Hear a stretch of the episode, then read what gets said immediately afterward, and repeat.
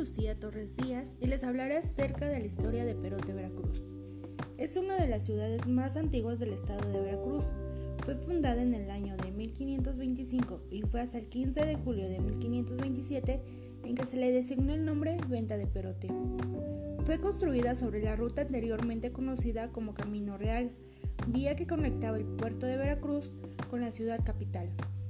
La leyenda cuenta que Perote derivó su nombre del primer posadero español que estableció un mesón.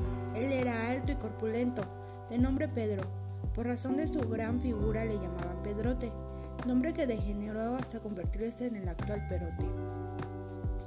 Los paisajes de esta ciudad son toda una experiencia para la vista. El camino, rodeado por los pinos, oyameles y encinos, sorprende con zonas de niebla espesa, con los colores dorados del otoño o con las nevadas que a veces llegan con el invierno.